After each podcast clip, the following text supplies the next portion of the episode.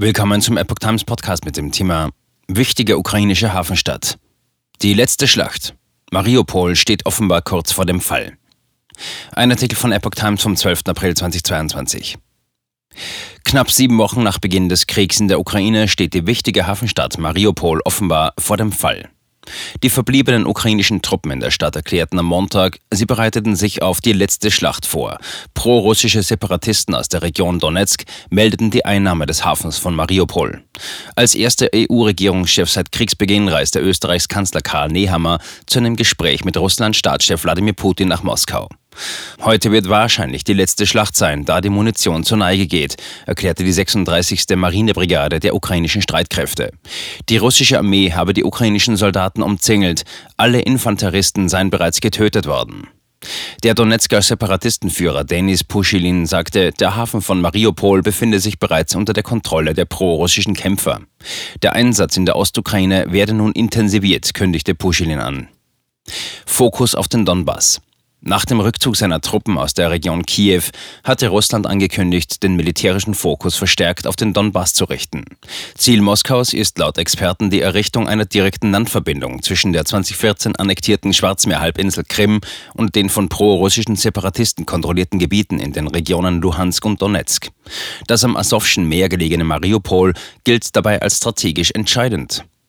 Experten gehen davon aus, dass Putin am 9. Mai, dem Tag der Befreiung von Nazi-Deutschland, einen Sieg im Donbass verkünden will.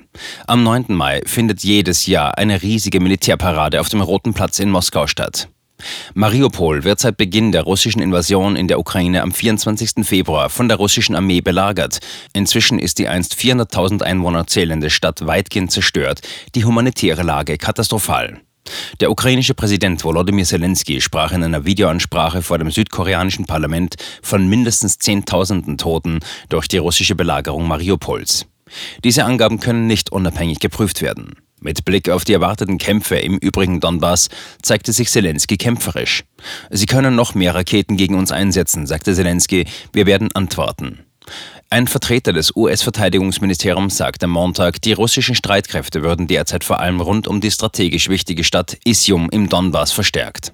Mit ihrer Offensive begonnen hätten die Truppen aber noch nicht. Die Ukraine wirft der russischen Armee vor, im Osten des Landes gezielt die Bahninfrastruktur anzugreifen, über die derzeit die Ausreise von Zivilisten organisiert wird. Dem Chef der ukrainischen Bahngesellschaft Alexander Kamischin zufolge wurde am Montag erneut ein Bahnhof in der Ostukraine angegriffen.